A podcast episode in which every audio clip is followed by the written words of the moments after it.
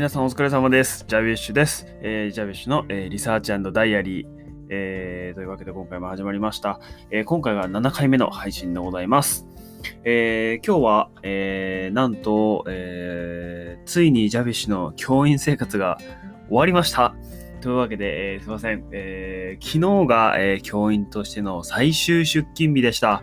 えなので、もう、え今、え本当はね、8月末まで、あの一応、あの、勤務ってことになってたんですけど、あの、最後はもう、あの、いろいろ有給とかを消費して、本当はね、もうあの、来週から本当に2学期が始まるんですけど、もう、あの、出勤しないということでね、あの、まあ、あの、テクニカリもおしまいかなというふうになっております。えーなので、もう、えー教員ではありません。正式に、えー元教員というふうになりました。いやー、なので今日は、えーその教員を辞めた後、どんな気持ちなのかっていうね、その自分のこの気持ちの整理をしながら、えー簡単に振り返りをしていきたいと思います。えーと、まずその、その昨日どんな感じだったかっていうことなんですが、え昨日は、えっ、と、まあ、オープンキャンパス系のイベントをやって、午前中いっぱいでそれが終わって、午前中も本当に忙しくて、あの、まあ、本当にあの休む時間は、本当水飲んでちょっとトイレ休憩行くぐらいで午前中は全部終わって、でその後午後からは、あの、ランチっていうかね、お昼ご飯を食べて、で、その後、えっと、公務文書でね、一緒だった、あの、お世話になった先輩が方と、また後輩、同期と一緒に、えっと、ちょっとお茶会みたいなことをして、で、その後机を片付けて、で、物を全部整理して、で、その後、あそうですね、その後、でもうそれが終わったらもう早く帰ろうかなと思ってたんですけど、ちょっと天気もね、悪くなりそうだったので、帰ろうかなと思ってたら、ちょっとそこでまた呼ばれてですね、えっと、なんとその、まあ、サプライズパーティーじゃないんですけど、その、お別れのその動画をなんと用意してくれた人がいてですね、まあ、いろんな、学校の先生方からの最後のお別れのメッセージをまとめた動画だったんですけど、まあ、その動画を用意してくれたのがね、その同じ大学の後輩だったっていうことで、今その後輩の子もね、今、その、ジャブ氏が働いてたところで、えっと、今もね、あの、ジャブ氏の次に入ってきた子なんですけどね、えっと、まあ、その同じ大学、海外大学出身ってことで、まあ、期待されているエースなんですが、まあ、その子が用意をしてくれて、いやー、もう本当に、今もう28になりましたけど、あの、涙もろくなりましたね。もう本当にね。あの、ちょっとしたことで泣いちゃいますね。もう本当に涙もろくなりました。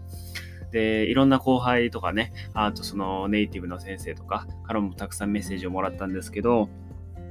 まあその中で、まあ、特にあの、わーやっぱりちょっとこの人がいる、もっとこの人のもとで働きたかったなっていうあの先生方、本当にいっぱいあのいらっしゃるんですよね。特に本当にあの英語科主任の、まあ、とある先生がいらっしゃったんですけど、その先生方も本当にあの素晴らしい先生で、授業力も本当に素晴らしくて尊敬していますし、尊敬してますし、あのまあ、人間としても本当にすごいなって素晴らしい先輩だなって思うあの先輩が英語科の主任をやられてましてでもうなんて言ったらいいんですかね。そのまああのもうこの最後にこのジャビッシュがもうこの1学期で、えー、と退職するっていうふうに決めてからあのまあ一つ決めたことがあったんですよ。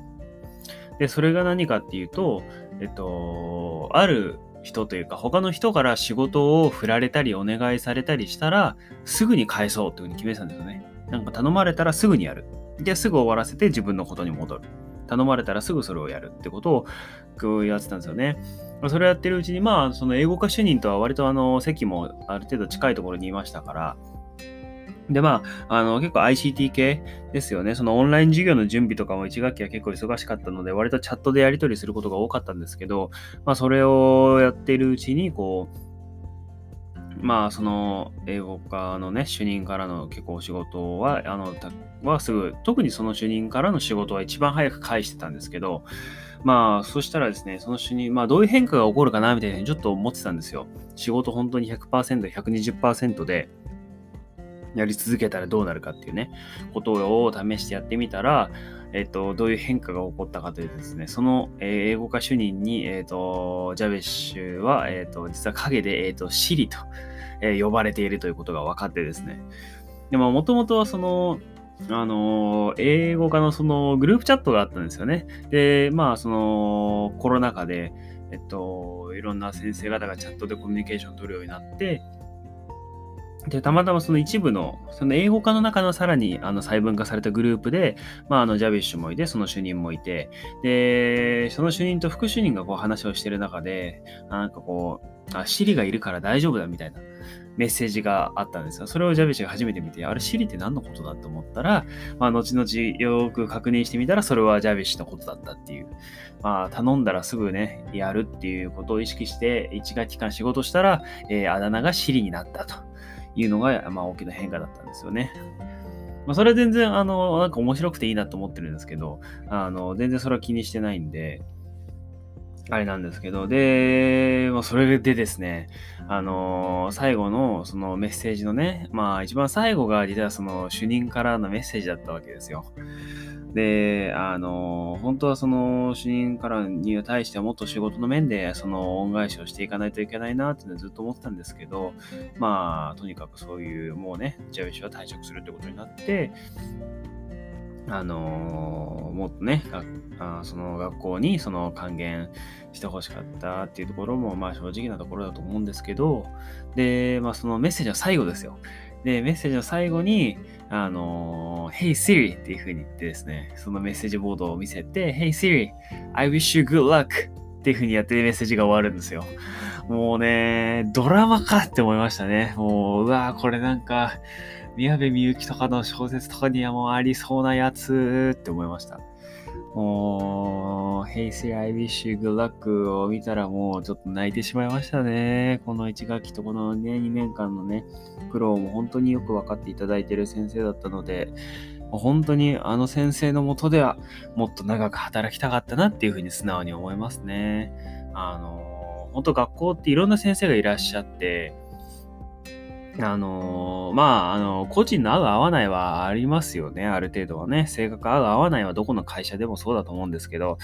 特にその、英語科のね、主任の先生とは本当にずっと一緒に働きたかったなというふうに今でも思いますね。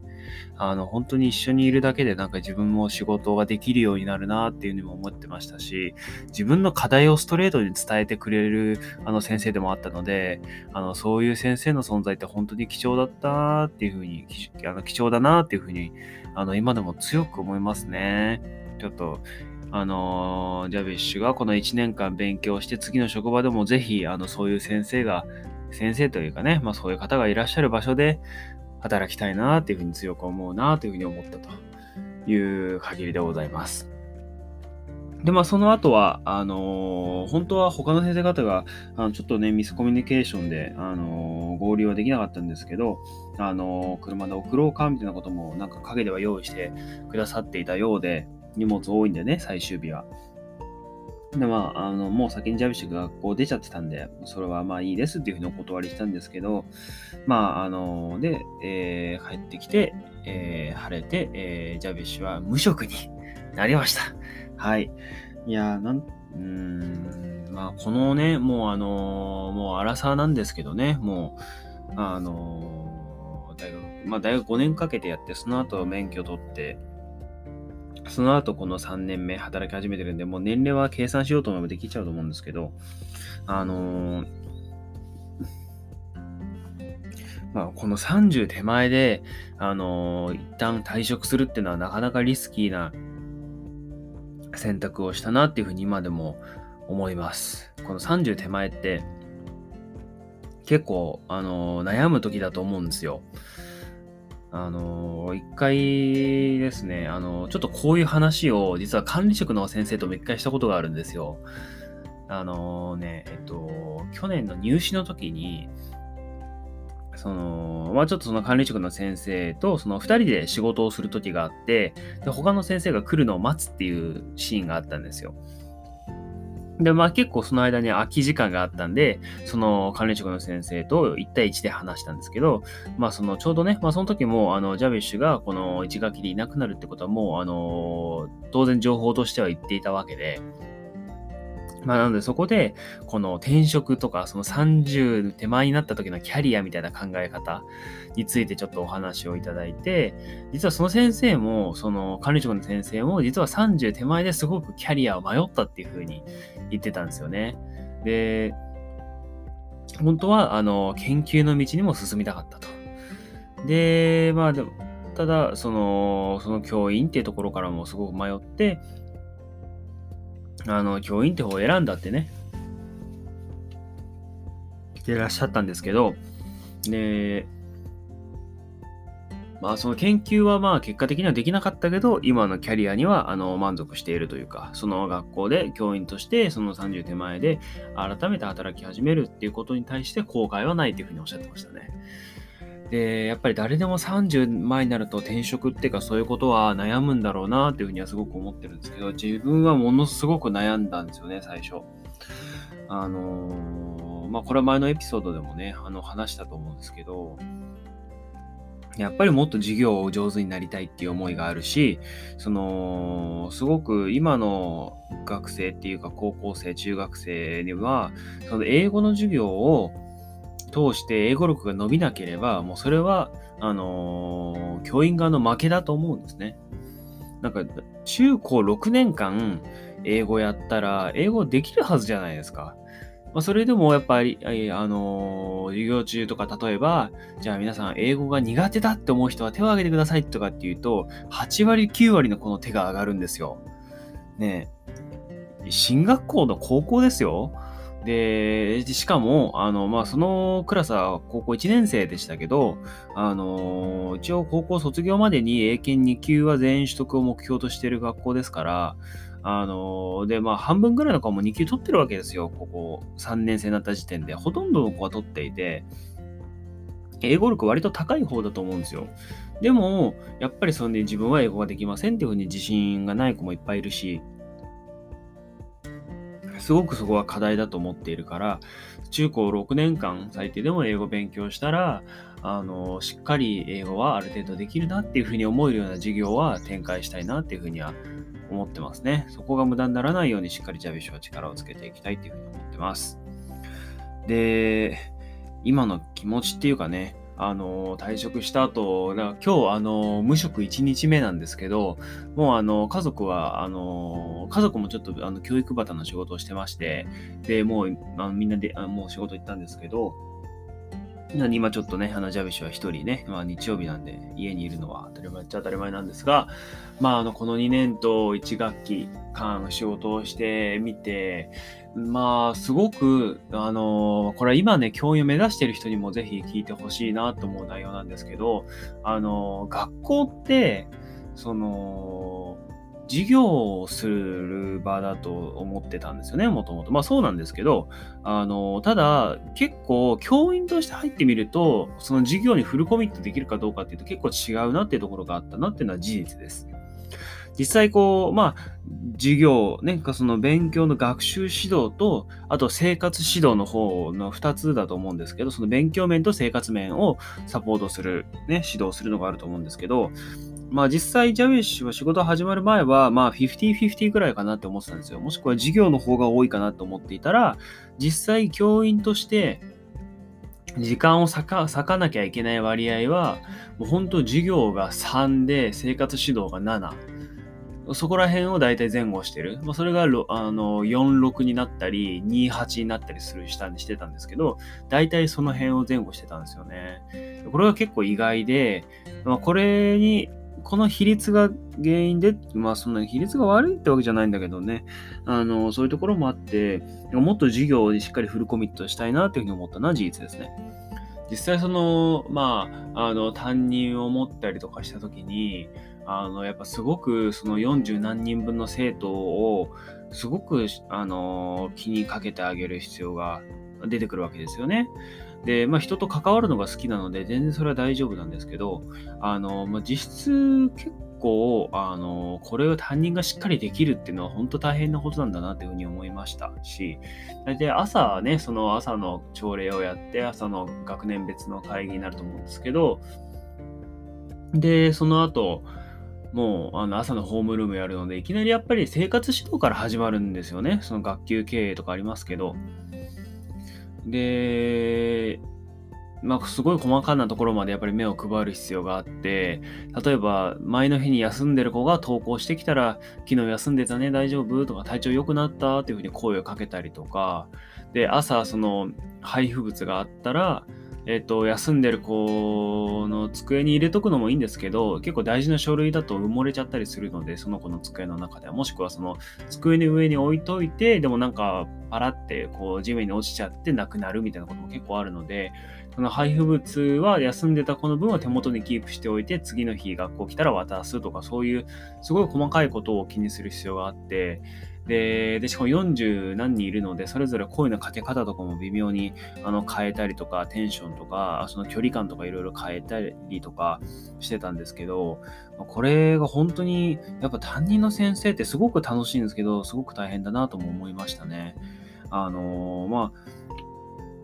その担任業務っていうんですけど、あんまりそのトレーニングがないわけですよね、担任業務って。で、まあ、公立の学校だとその指導教官とかがついていろいろあったと思うんですけど、あの、ジャビッシュは私立だったので、その指導教官はなかったわけですよ。なので、もう本当自分で最初はやっていくしかなくて、で、いろんな他の先生方のその朝のホームルームのやり方とかもあの見させていただいたんですけど、やっぱ結局自分でやってみて、あの課題を自分で見つけないとやっぱり成長もないっていうか、あのや実際やってみないと分かんないことがたくさんあったんでね、あのそこからやってみて、こうもう本当もう悪戦苦闘しながら、えっ、ー、とその担任としての、ね、最初の2年間をもう走り切ったって感じだったんですけど、なかなか大変でしたね。はい。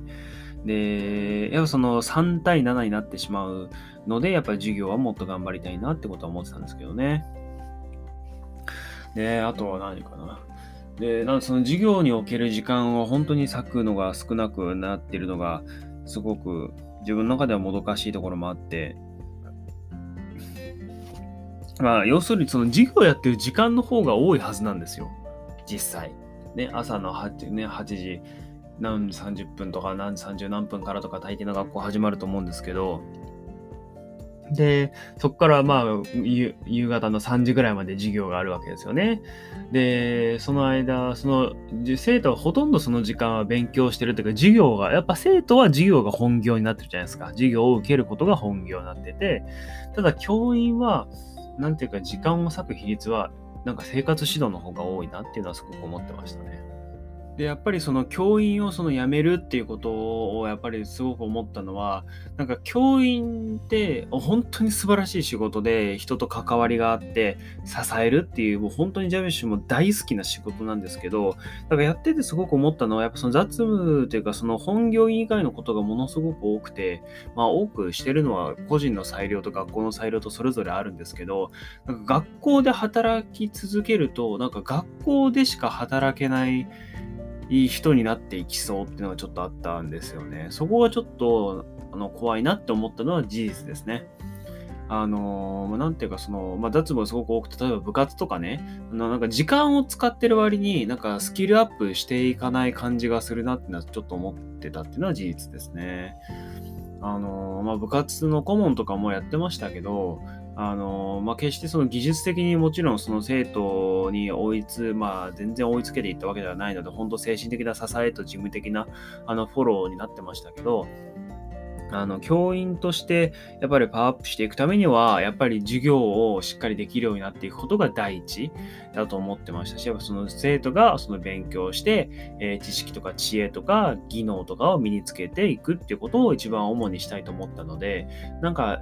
多分ね、あの、ジャビッシュは性格的にも、あの、適当にこなすってことがあんまできないタイプなので、あの、やっぱすごく、あの、しっかりやろうとするタイプなんですよね。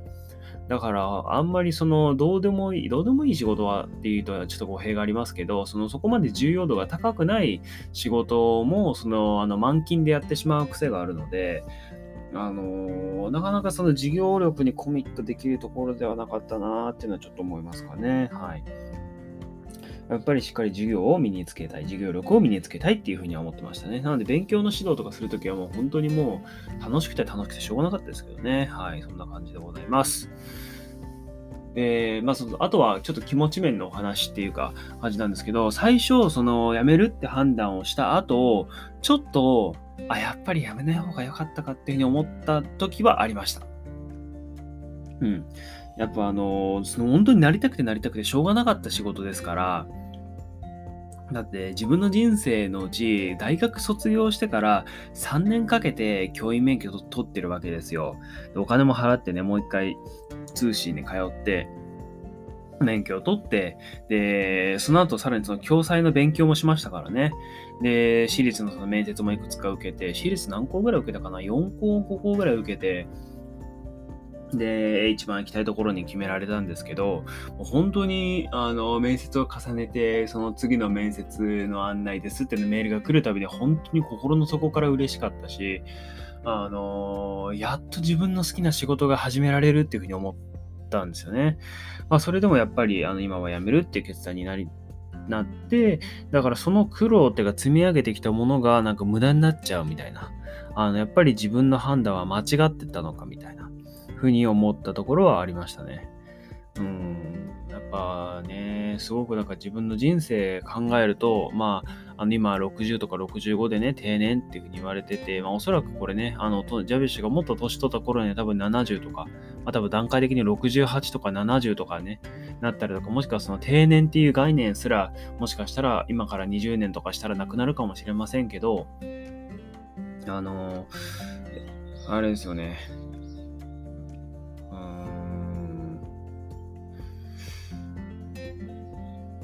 その、まあ、例えば自分の人生が、その健康寿命が70歳ぐらいだとして、まあ、70だったら結構いっぱいある見ます見ますけど、例えば60とかだったら60分の、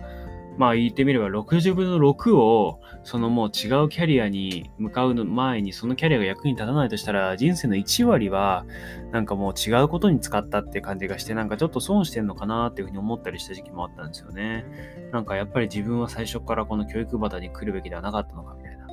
少なくとも学校現場じゃなかったのかみたいに思った時もあったんですけど、もう今は全然そんなことないですね。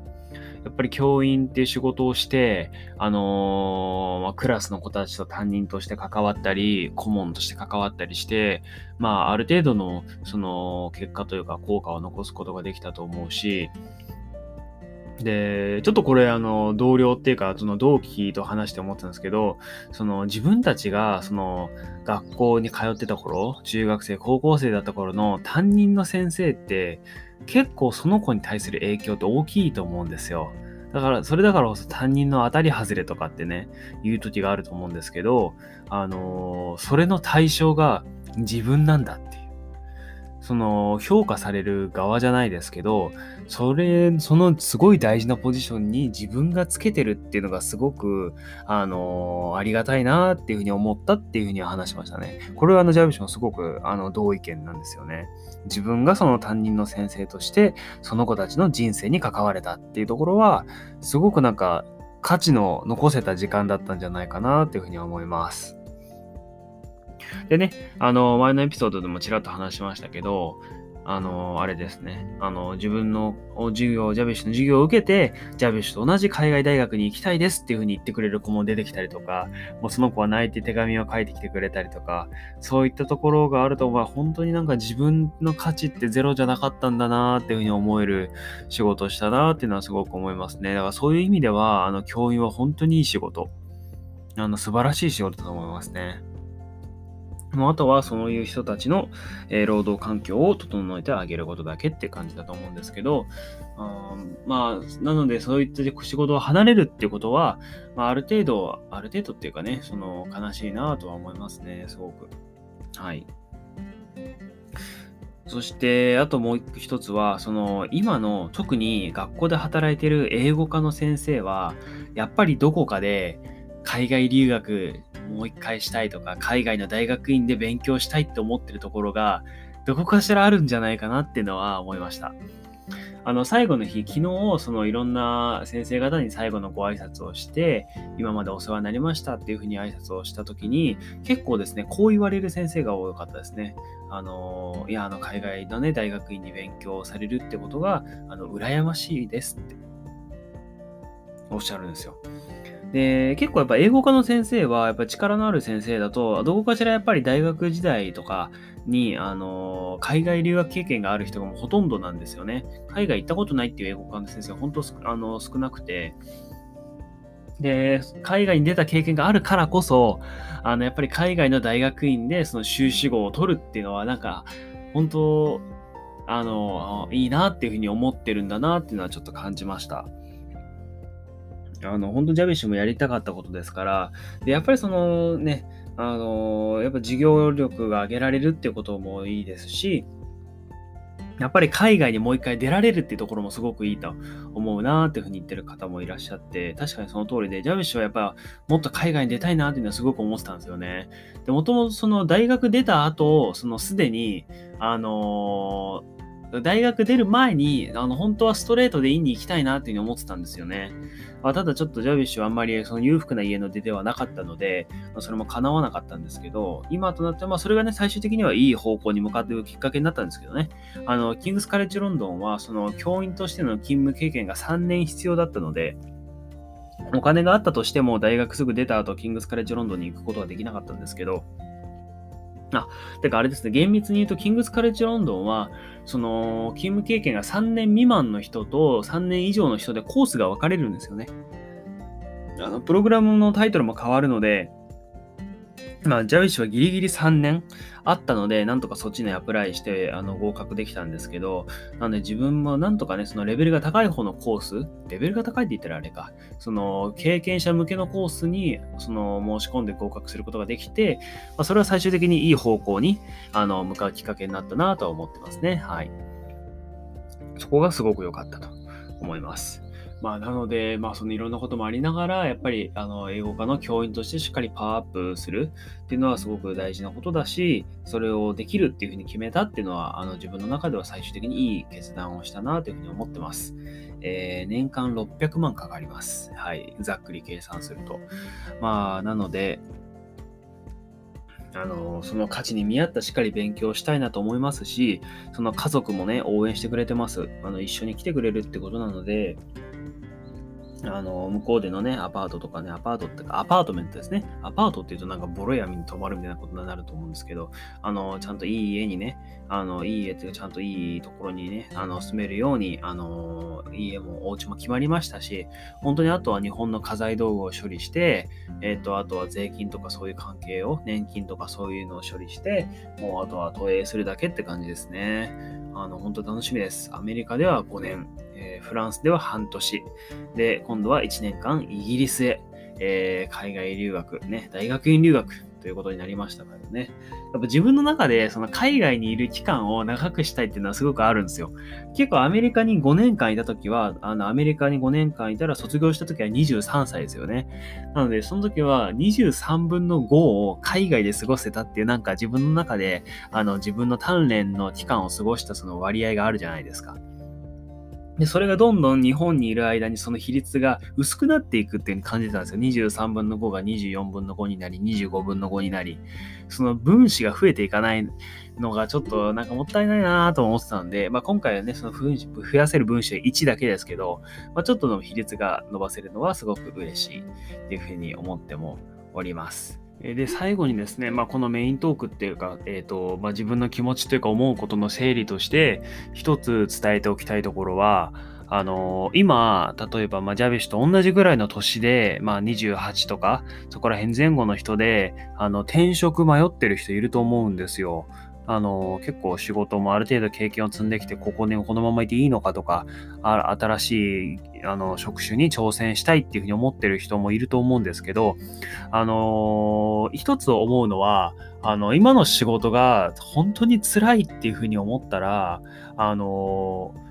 そのストレスに真っ向勝負していく必要は必ずしもないんじゃないかなってことはすごく思います。あの、ジャビッシュは幸運なことに、その、海外留学するっていう道を選ぶことができて、まあ、そこに家庭に至るためには、多分、ジャビッシュ一人ではそこの発想には多分たどり着かなかったと思うんですね。で、まあ、家族からもしっかり健康面を心配してもらえたし、あの、実際、何度かその、寝れない日もあったりとか、あの、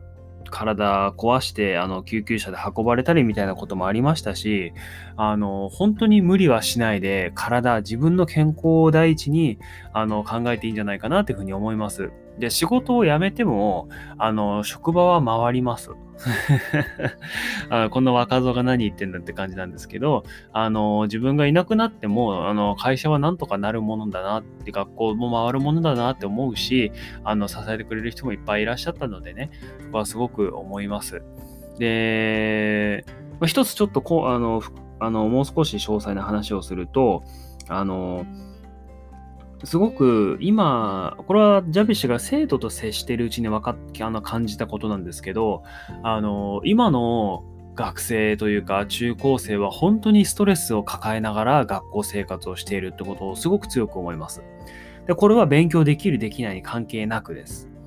あの、てかむしろ逆に、あの、勉強できる子の方がいろんなことが成功体験を積んできているのと同時に、あの、失敗体験をすごく恐れるところがありますよね。要するに手を抜くことが怖いとか、あの、手を抜いたらダメなんじゃないかって思う子が結構いるんですよ。で、特にだからこの間ジャビッシュが最後に会ってあの手紙いただいた子は、からの手紙にもちょっと書いてあったんですけど、あのー周りが、あの、頑張れ頑張れっていう風に言ってくる中で、あの、頑張れっていう風に言わない、あの、ジャビッシュ先生には、あの、本当に助けられましたっていう風に手紙で書いてくれたところがあったんですよ。あの、これ本当にそうで、これ実は他にもジャビッシュが担任した時に、あの、他の子にも実はそういう、まあ似た傾向っていうか、タイプが似た子がいてですね、あの、その子には、あのー、がん、どうとか頑張って、なんだろうな、頑張れっていうふうに言うのがあんまり効果がないと思ったんですよ。なぜなら、そういう頑張ってる子たちはもうすでに頑張ってるし、で、もうすでに頑張れっていうふうにいろんな人に言われてるんですよ。だから、あのー、で、そういう子に限って多いのは、その子がその長男、長女だったり、一人っ子だったりするんですよね。なので、期待が全部自分に向かってる人がいると思うんですよ。で、まあ、学生のうちはね、一人っ子だとそういうね、あの、ご家庭の方の期待を受けて育つっていうところがすごくあって、あの、あると思うんですけど、あの、まあ、だからそういう子たちにはあんまり頑張れって言わずに、あの、継続でいいんだよとか、休んでいいんだよとか、あの、体大事なんだよっていうふうに、あの、頑張んなくていいんだよとか、頑張んなくていいんだよっていうか、もうすでに頑張ってるから、あの、このままでいいよとか、立ち止まってもいいよっていうふうに声かけをしてあげることがすごく大事っていうふうには感じましたね。あの、これは本当に効果のある声かけだったなというふうに今でも思ってます。まあ、これはジャムシーが割と本心からも思ってたのでね、あの、頑張ってる人はもう十分頑張ってるので、あの、頑張れ、そういう人に頑張れっていうことはもうあのやりすぎ。なので、で、それをやってる人って結構いますよね。うん。まあ、生徒同士はしょうがないんですけど、大人でも結構多いと思うんで、あんまり頑張れってことは言わないようにしてたんですけど、で、これが大人になると、あのー、その頑張れって言葉を言ってくれる人は少なくなるんですけど、逆にその頑張れっていう環境で育ってきたからこそ頑張んないといけないっていうふうに、あのー、思う、あの、ことってすごく多いと思うんですよね。結構ダビッシュもその口だったので、あの、それでいいと思うんですよ、全然。あのー、あ、あの、頑張んなくていいっす。はい。あの疲れてますから、みんな。で、なんだったかな。あの、ダビッシュが中学生の頃に、あの、ちょっとタイトルだけで完全に選んだんですけど、あの、鎌田実さんの頑張らないって本があるんですよ。これ今ちょっとあの Amazon でも見てるんですけど、2003年に書かれた本で、えっ、と、これね、ちょっとぜひ読んでいただきたいって思うんですよね。鎌田実さんの頑張らないっていう本ね。あのこれはもともとその、あの、延命だけの治療っていうか、その安楽死じゃないですけど、その医療現場で、あの、患者さんといかに寄り添っていくかっていう、その患者さんの側に立って医療を目指すかっていうところにフォーカスしたエッセイなんですけど、あの、これ本当に感動して、今のでも覚えてるので、あの、ちょっと内容はね、ぜひ読んでいただきたいと思うんですけど、このね、頑張らないってっていう、このフレーズにすごく惹かれたのは今でも覚えてるんですよね。別にその、手を抜くとか、いい加減にやるっていう意味ではないんですけど、自分をこう、プッシュしすぎないのが大事なんだなっていうのを、ここで学び取ったっていうのを今でも覚えてます。まあ、とにかく、あの、ちょっと話戻しますけど、あの、今の職場で、あの、頑張りすぎる必要はないっていうふうには思うんですよね。あの、やばいなって思ったら、あの、すぐ身を引いて大丈夫だし、別に新卒で1年で仕事辞めたって、就職先は本当いくらでもあると思うんですよ。あの、今の、今の時代なんかは。で、特にこのポッドキャストは、あの、英語に興味がある人が聞いてくれてるのと思うんですけど、あの、英語が喋れたら、もう世界中どこででも仕事ができますから、はい。で、あの、まあ、派遣社員でもよければ、あの、ジムでね、あの、英文、ジムの仕事なんかはもう引く手あまたですよ。はい。もうこれは年関係なく、あの、英語さえできれば、で、ある程度のコミュニケーション能力があれば、本当に、あの、世界中どこででも仕事がね、できますから、ぜひそこら辺を、あの、ちょっと頭に入れておいていただいて、あの、今、もしね、教員として、あの、働かれている方が、このポッドキャスト聞いてくださっていたら、あの、本当にぜひ、あの、体調には気をつけていただいて、あの、やばい時には休んでいただいて、あのー、本当にあの、自分第一でね、やっていいと思いますから、あの、教員、本当に自分を犠牲にして頑張る人たちが本当に多い集団だと思うのでね、あの、頑張らないでください。あの、頑張らないでくださいってなんかちょっと無責任な感じがしますけど、あの、本当に、えっと、あんまり自分をね、無理しすぎないで言っていただければなっていうふうにすごく思います。で、あと何でしたっけ、その派遣の話でちょっと思ったんですけど、その、今、あの派遣の仕事でずっとやってると、あの、正社員に上げてもらえる法律ありましたよね。あれ何だったかな？正社員登用？正社員化。えーと、確かどうだったか。あ、3年だ。そう、3年やると、そうだそうだ。3年やると、えー、どれだ？うん。そうか。えー、3年の期間制限が来たら、同じ派遣先企業の同じ組織で派遣社員として働くことができなくなります。なので、えっ、と、派遣先企業の社員を目指すか、うん、なるほど。うんうん。あ、5年を超えた場合は、あ、派遣会社との雇用期間が通算5年を超えた場合は、あなたが希望すれば派遣会社の無期雇用に切り替えることもできます。えー、無期雇用に切り替えれば定年までの雇用が安定するだけでなく、3年ルールの例外に該当しますので、派遣期間の制限がなくなります。なるほど。えー、まあ、なので、えー、通算5年を超えれば、えその正社員ばりにそのお給料とか待遇も安定するってことですよね。なるほど。はい。ちょっとまた勉強になりました。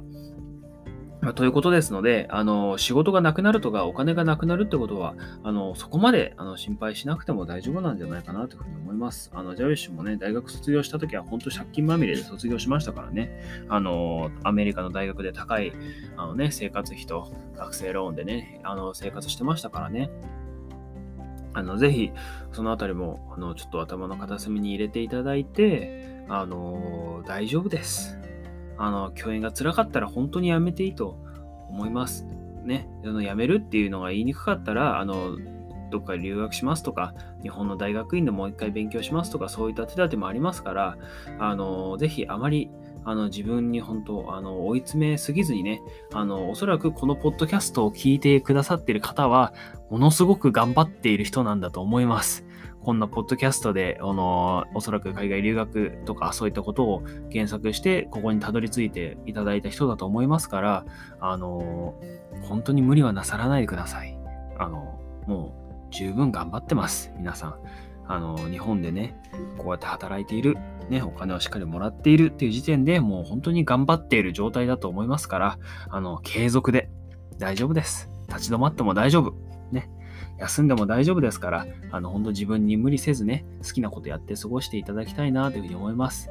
で、まあね、今日は特に日曜日ですから、あの、趣味の時間に当てていただいてね、あの、ちょっと今日はね、あの、お昼過ぎからちょっと天気も、あの、崩れるってことになってますけど、今日はちょっとね、気温も下がって過ごしやすくなってますから、あの、ぜひね、体しっかり休めていただいて、えっと、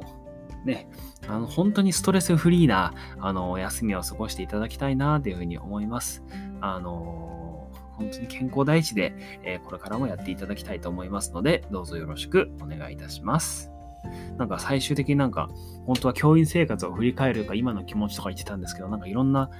方向にちょっと話がしっちゃかめっちゃか飛んじゃいましたが、えー、今日はね、こんな感じで、えー、ジャビッシュの言いたいことをね、えー、つらつらとお話しさせていただきました。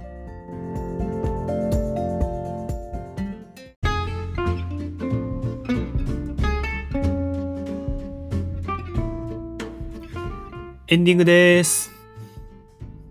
えー、今回のね、配信も、え聞いていただいてありがとうございます。えー、第7回の配信、ね、エンディングまでたどり着きました。え、ここまで聞いてくださった方、本当にありがとうございます。え次回のぜ、え配信もぜひお付き合いください。次回もゆったり配信していきます。えこのポッドキャストではお便りや質問を募集中です。英語の勉強に関すること、教員生活に関すること、海外留学に関することなど精一杯お答えいたします。え Twitter や Instagram の DM やアンカーのボイスメッセージからお便りをお寄せください。えそれではえ次回の配信でお会いいたしましょう。Thank you very much and please keep it up!